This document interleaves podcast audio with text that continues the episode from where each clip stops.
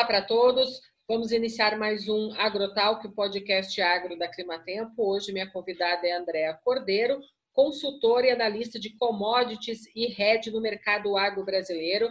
Hoje a Andréa vai falar um pouco para a gente sobre o que está acontecendo no mercado. Vamos falar também sobre a queda de braço de Rússia com a Arábia Saudita e alguns comentários e análises sobre o agronegócio brasileiro. Olá, Andréia, tudo bem? É um prazer receber você aqui no AgroTalk.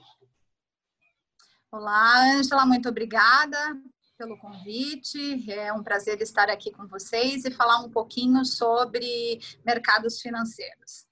André, eu sei que você tem 24 anos de experiência na comercialização do mercado agrícola, é ativa também do mercado agro e também como uma influencer nessa área do agronegócio, junto com algumas mulheres do agronegócio. Eu queria que você contasse um pouco da sua trajetória para os nossos ouvintes. Bom, a minha formação é direito e eu estou é, finalizando a minha espe especialização em agronegócio pela Exalc é, USP. Tenho 24 anos é, de experiência justamente nessa parte de comercialização, comercialização tanto física como em futuros, através de bolsa. E, e essa é a minha expertise. Em paralelo, é, como mulher, né, e, e, trabalhando no agro já há tanto tempo, eu percebi que o espaço que a mulher, a profissional mulher tinha era muito limitado. Isso me fez, me motivou uh, a trabalhar para é, trazer mais profissionais, né, valorizá-las e, e chamar mesmo, dar através de espaço, dar voz para que elas pudessem se sentir é, valorizadas e, e, e, fazer esse nosso mercado que é tão masculino é, que tivesse essa presença, que tivesse o feeling nosso de mulher. André, vamos entrar um pouco então nesse assunto do mercado financeiro e do agronegócio. A gente vem observando nos últimos dias, né, que a bolsa viveu momentos de tensão com o maior número de circuit breakers acionados neste ano. Diante disso, eu queria que você explicasse para os nossos ouvintes o que, que é o circuit breaker e para que, que serve e se o acionamento desse circuit breaker se deve à fuga de capitais. Bom, vamos lá. Nunca uma expressão né, é, que a gente usa no mercado financeiro foi tão divulgada e caiu tanto na boca né, é, da, de investidores que estão começando, ou até mesmo com pessoas que, que não vivenciam o mercado financeiro. Então, tem sido semanas, essas duas últimas, é, onde todos os noticiários colocam: ah, a Bolsa teve que acionar o Circuit Breaker. Bom, o que é o Circuit Breaker? Nada mais é do que um dispositivo de segurança que a Bolsa é, utiliza para arrefecer ah, as negociações. É, o Circuit Breaker é aquele famoso botão do pânico quando os negócios é, entram numa linha de queda e os preços se desvalorizam é, mais de 10%, chegam ao limite de 10%, a bolsa arbitra o primeiro circuit breaker. E com isso ela paralisa aqueles negócios por, durante 30 minutos, correto? Sim. Num mesmo dia, a gente pode ter dois circuit breakers. E, não é algo muito comum, mas acontece e, e aconteceu, né, agora, e, e ele, ele é acionado a partir do momento que a bolsa, que já estava caindo 10%, reabriu. Quando ela cotar 15% de baixa, a bolsa vai lá e aciona de novo o alarme, o dispositivo e interrompe as negociações os negócios ficam paralisados por uma hora e não mais 30 minutos. A bolsa dá um tempo dobrado para que os investidores busquem informações, procurem acalmar os ânimos e não provocar aquele movimento, porque geralmente num, num, num dia nervoso, num dia de grandes variações como as que a gente tem visto, o mercado ele vai por instinto. Então, se, se um movimento, é, um grande fundo movimenta um grande volume, investidores menores acabam indo é, na mesma tendência. E isso, às vezes, é, até piora situação de mercado. Então, por isso que a Bolsa se utiliza desse dispositivo, desse, desse mecanismo para interromper o, os negócios para justamente acalmar o mercado. Agora, se mesmo assim uh, a gente, na reabertura, a gente tiver preços novamente cedendo e chegar à desvalorização de 20%, a bolsa aí pode arbitrar então a suspensão, a paralisação definitiva até o momento que ela entender, né? Se, se um dia, alguma coisa assim. Agora, com essa, essa situação, muita gente acha, inclusive, Ângela, se você me permitir, que durante 2001, quando a gente teve lá o ataque das Torres Gêmeas, que foi acionado o circuit breaker. Na realidade, não foi. Ah, muitas pessoas contam que ao longo da história da Bolsa Brasileira, nós tivemos 24 paralisações por circuit breakers.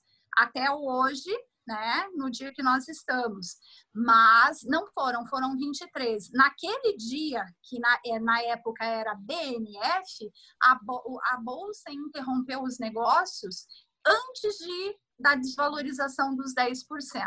Até por medidas de segurança e seguindo o que outras bolsas mundo afora estavam fazendo. É, a guerra do petróleo entre Rússia e Arábia Saudita perdeu foco um pouco nos noticiários de televisão por causa do avanço do coronavírus. É, o que, que você traz de novo para a gente sobre o impacto financeiro no mercado por causa dessa queda de braço? Bom, aí eu tenho, eu tenho um, olhar de que a crise do petróleo ela foi a grande, ela foi um, um um grande fundamento que acabou contribuindo para para a intensificação das perdas mundo afora. Ela, ela foi um evento que, que acabou fazendo com que as perdas é, elas não fossem unicamente só com o olhar do, da desaceleração econômica que o coronavírus provocaria o fato de grandes produtores de petróleo mundialmente é, não entrarem a um acordo sobre cortes de produção diária acabou fazendo com que o mercado que já estava trabalhando com uma, uma projeção de sobra de petróleo diária é, se assustasse é, e a briga intensificando né, entre os países produtores, um querendo vender para o mercado do outro e vender mais barato, acabou gerando um pânico justamente no petróleo. E tudo isso contribuiu para o nervoso é, entre os investidores, um nervoso fundamentado por uma doença desconhecida e que geraria certamente uma desaceleração econômica inicialmente na China. E, obviamente, é, em processos né, é, sequenciais em, nos Estados Unidos, na Europa e Brasil e muitos outros países.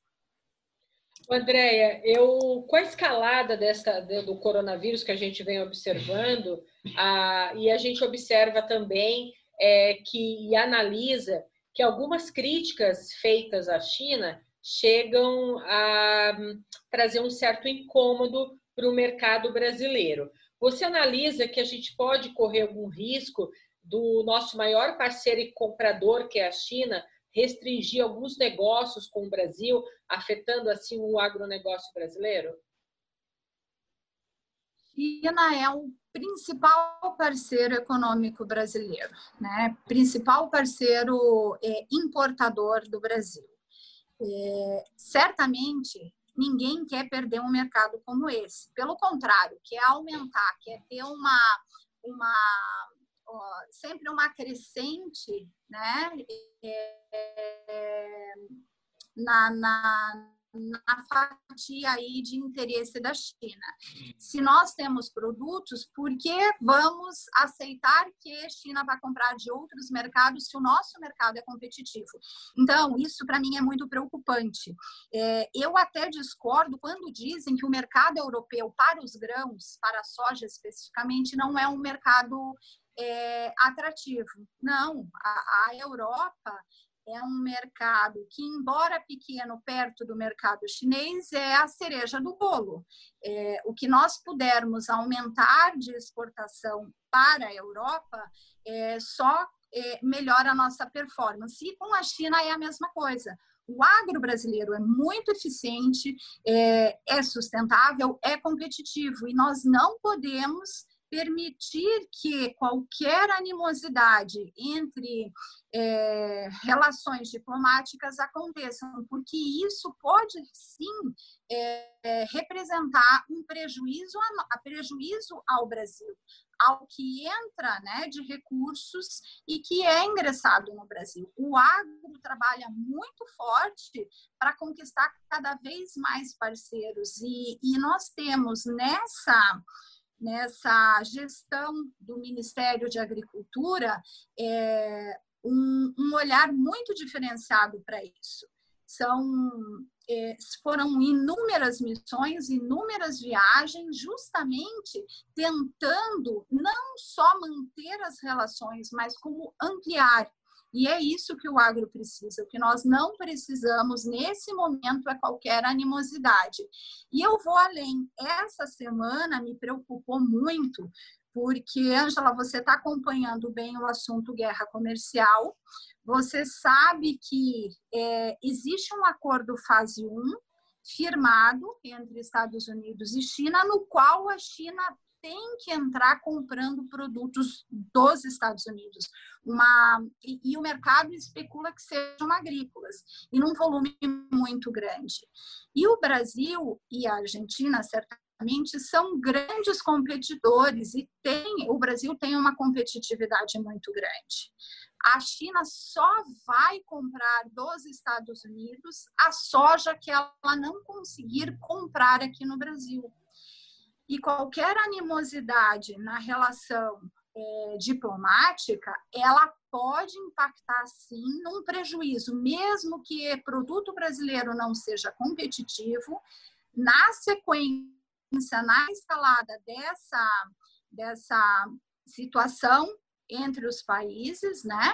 Ela pode gerar sim uma desaceleração na performance de exportação brasileira. E isso é preocupante. E essa semana nós tivemos a retomada da China às compras eh, dos Estados Unidos. China comprou milho, China comprou trigo e o mercado, o USDA que é o Departamento de Agricultura dos Estados Unidos, reportou venda de dois cargos de soja, 110 mil toneladas, para destinos desconhecidos.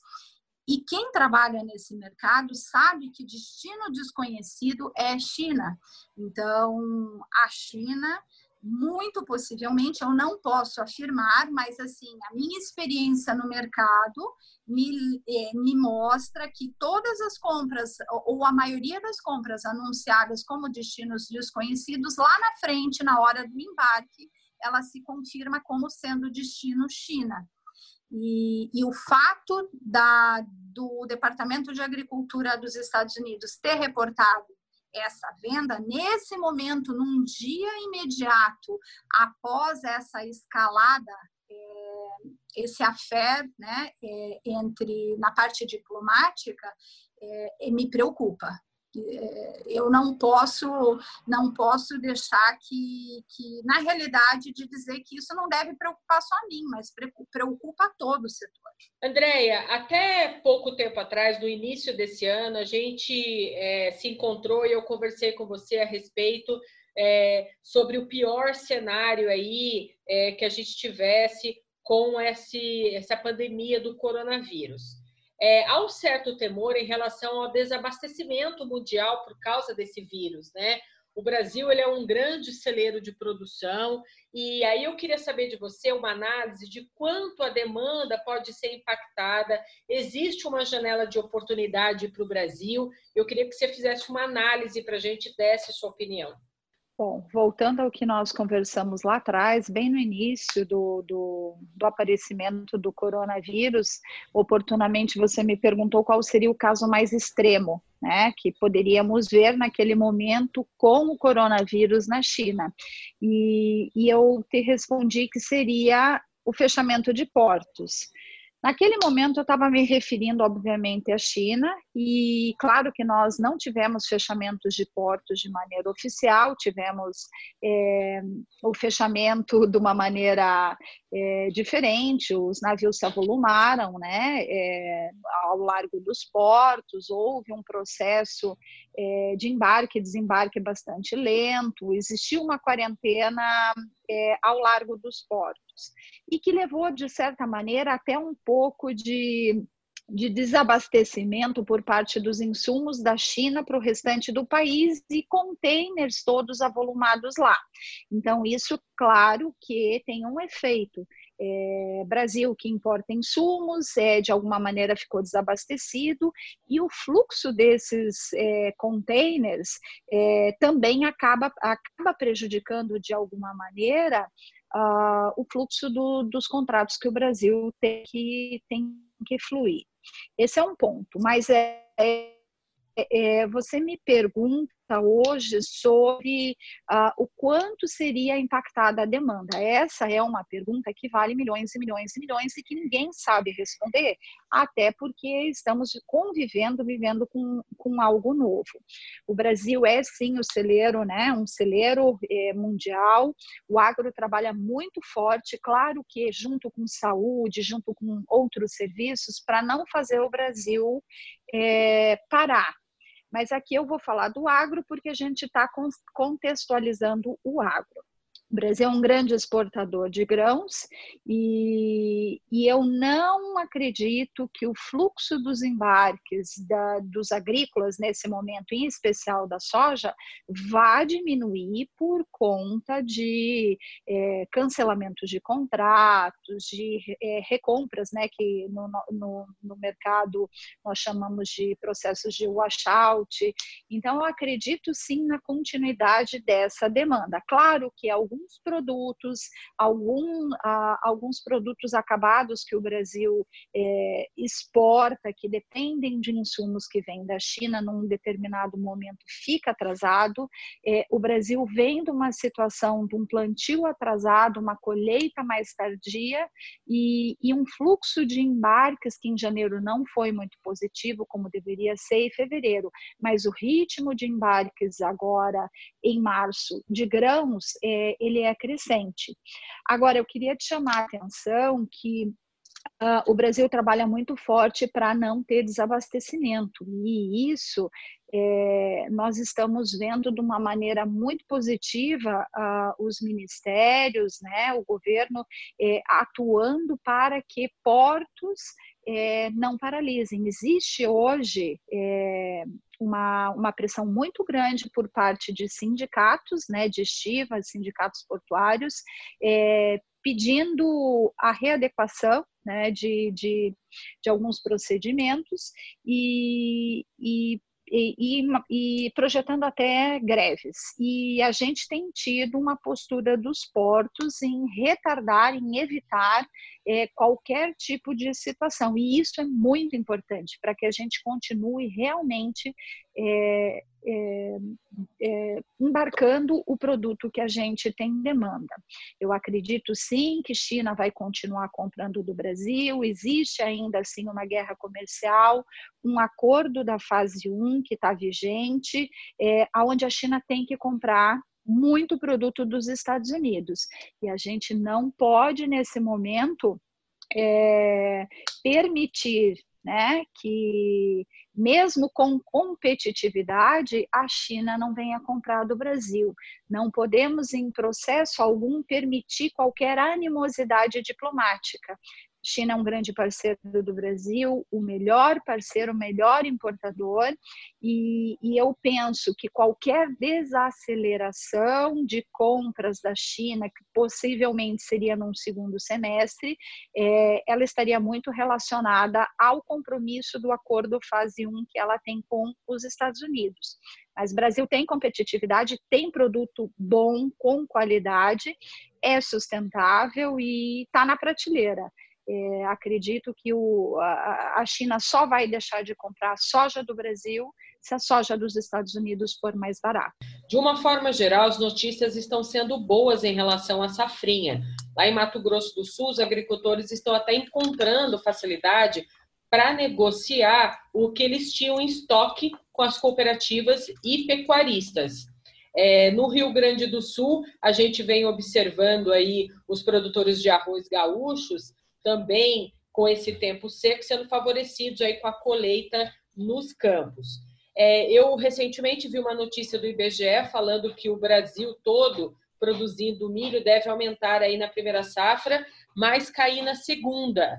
Na soma dessas duas, o Instituto está prevendo uma redução de 4% este ano. Você acha que essa redução pode ainda afetar aí as negociações, as comercializações? Quando a gente fala em competitividade do Brasil, a gente tem que levar em consideração a moeda. O Brasil está é, com um processo de desvalorização cambial muito grande uh, o real perdendo em relação ao dólar, e isso, nesse momento no Brasil, aumenta a nossa competitividade. Vou voltar, tirar o foco do que você está falando da safrinha brasileira, que é o milho, que o milho, cada ano que passa, a safrinha é, aumenta, né? É, nós temos um, uma necessidade, sim, de exportar para ser competitivo, para que sobre menos produto no mercado interno e que o preço seja equilibrado. Mas eu quero voltar à soja, que é a safra, é a safra principal e o grande produto é, da exportação brasileira. Nós estamos vivendo momentos onde os preços no Brasil é, eles têm se aproximado de, de de níveis históricos.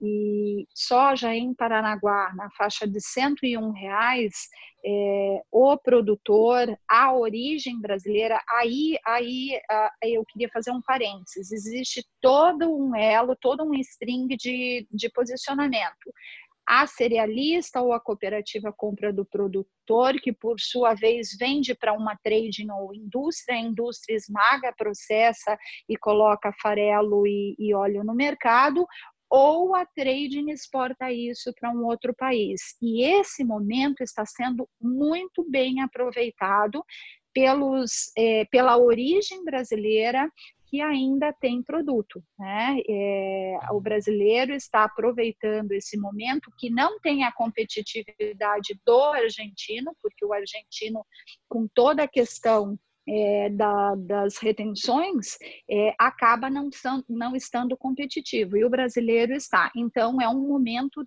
de aproveitar. E eu acredito que esse dólar alto ainda vai é, manter a janela de competitividade brasileira muito aberta. André, eu quero falar um pouco sobre a missão das mulheres do agronegócio. Como que funciona essa missão das mulheres do agronegócio? Quando eu entrei no mercado há 24 anos atrás, existiam poucas mulheres é, em cargos de comando, de gestão, de liderança, é, e aquilo me incomodava.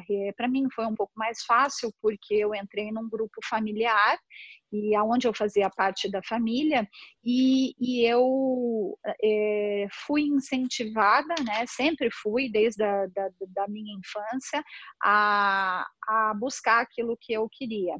E, e, percebendo que não existiam tantas mulheres, eu comecei a adaptar produtos da, do grupo que eu trabalhava é, para poder oferecer de alguma maneira e, e estimular para que mulheres é, viessem buscar esse produto. E um desses produtos era justamente é, o que, o que a, a prateleira trazia era o crop tour, né? É, e aquilo começou a me causar um pouco de estranheza. Como uh, um, um, grupo consegue ter um público apenas de homens para se reunir, profissionais, executivos, produtores, agrônomos, eh, pesquisadores, eh, funcionários, inclusive, de bancos ligados a, a, ao agro, todos reunidos e eles indo ao, a, a, determinados países se aperfeiçoar. Por que, que as mulheres não iam? E quando existia a busca por mulheres, que elas é, ficavam sabendo que é, seriam as únicas, elas se sentiam um pouco é, frustradas, um pouco constrangidas de participar daquele grupo. Voltando a lembrar que isso há 24 anos atrás.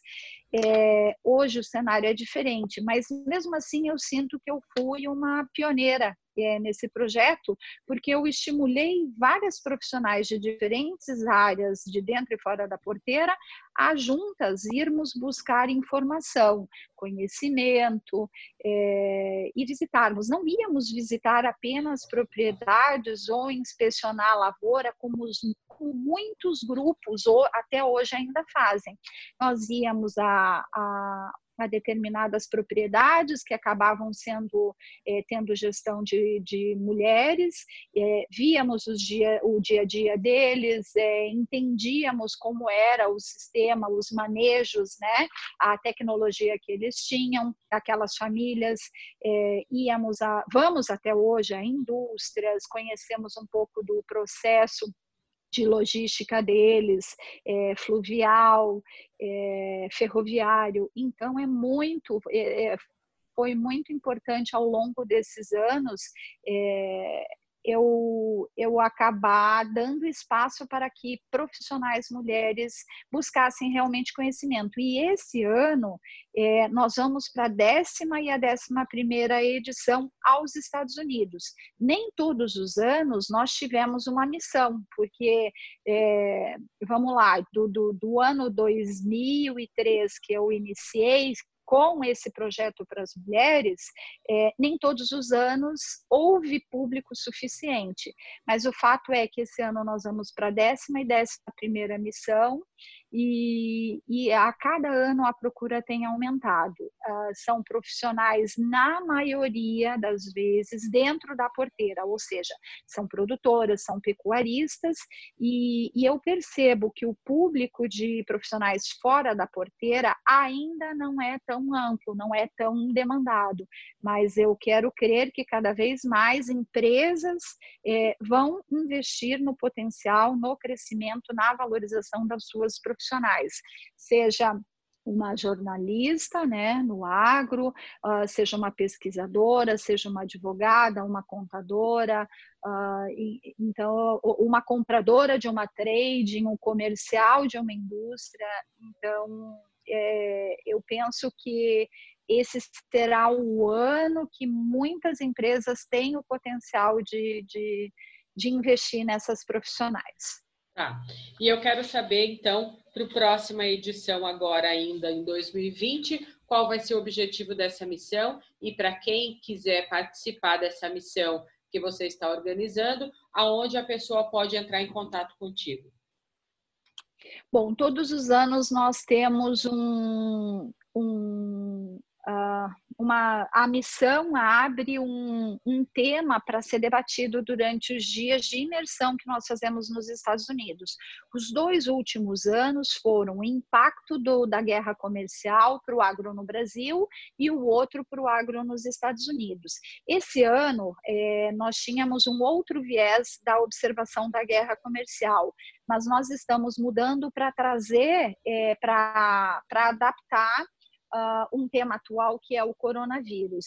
Então, é, o foco dos nossos trabalhos vai ser exatamente ver como o, o, coronavírus impactou o agro nos Estados Unidos. Para quem quiser participar, nós vamos ter duas missões em setembro, uh, uma iniciando no dia 4, que vai até dia 15 de setembro, e, e, na sequência teremos uma que será do dia 16 ao dia 28. Uh, a novidade desse ano é que a gente volta com Uh, a finalização vai ser com, com dois dias de confraternização. E, e vai ser o primeiro vai ser em Orlando e o segundo em Las Vegas. Então, é, é um momento onde depois a gente é, se relaciona, conversa, é, reforça networking e traça é, é, metas para a gente trabalhar para a próxima safra aqui no Brasil. E elas têm um compromisso muito importante. Tudo que aprendem lá, elas têm o compromisso de trazer para compartilhar com outras, é, com outras mulheres, com, é, com, com os seus núcleos aqui no Brasil. A missão do Mulheres do Agro tem um perfil no Instagram? Tem, tem sim. Nós estamos no Instagram como Mulheres do Agronegócio Brasil e temos um blog chamado Missão Mulheres do Agro. Então, nesse blog e nesse perfil, quem tiver interesse e estiver nos ouvindo, pode entrar em contato com você para ter mais detalhes dessa missão, correto? Correto, Ângela. Quem sabe esse ano você não vai com a gente, né? É, vamos torcer, vamos torcer para que isso aconteça. É, o Andréia, para finalizar, eu, eu queria chamar um pouco é, a atenção dos nossos ouvintes, porque o ano de 2019 foi um ano até bastante marcante para a sua carreira profissional. Você foi coautora do livro Mulheres do Agro e eu queria que você contasse para a gente como que foi essa experiência de contar a história de grandes mulheres pelo Brasil que estão trabalhando é, dentro do agronegócio. Bom, para quem não me conhece, é, eu queria dizer que a minha formação não tem nada a ver com agro. Eu me formei em direito, eu queria ser juíza. E, e eu tive que trabalhar para poder pagar um curso é, de preparação para a magistratura. O fato é que eu me dispus há três anos e nesses três anos eu fui seduzida pelo agro. E, e nesse momento é, que eu te falei, né, que eu fui trabalhar na empresa, eu percebi Uh, justamente essa deficiência, é, essa ausência de profissionais mulheres é, no nosso mercado. Isso sempre me instigou a, a, dar vozes a mulheres, a trabalhar nesse sentido.